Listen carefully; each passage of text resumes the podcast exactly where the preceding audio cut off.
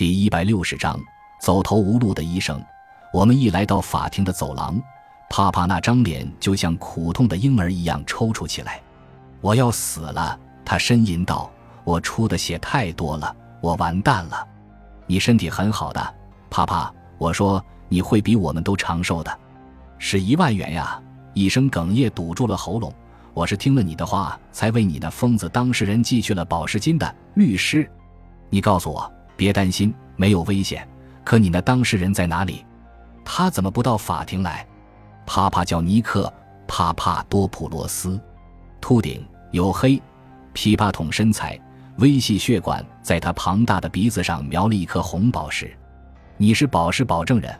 我说，什么生意都是有风险的，有时你赔，有时你赚。我这话又挤出了他心里痛苦的呻吟。你得把他找来呀，律师。这是你的责任，我相信的是你。法官的话你是听见的。明天早上十点钟到法庭，否则全部保释金没收。他如果溜掉了，上帝保佑，乔丹，我就要你在城里的每个保释保证人面前完蛋。以后你就一文钱也别想筹集到。他会来的，帕帕。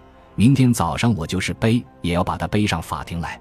查菲不是淘宝的人，他的赌注太大了。我相信这话。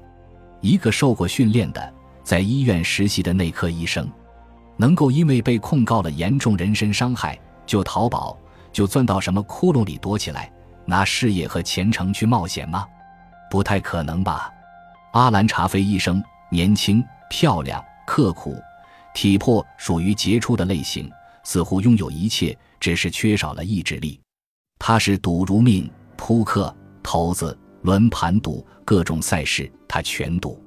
他已经把算得上巨大的遗产输光，再没了流动资产，而且欠下了赌注经纪人四千元，迟迟没有还。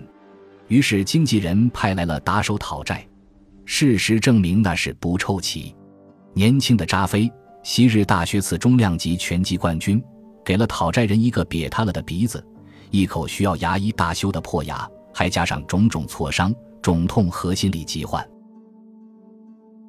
感谢您的收听，喜欢别忘了订阅加关注，主页有更多精彩内容。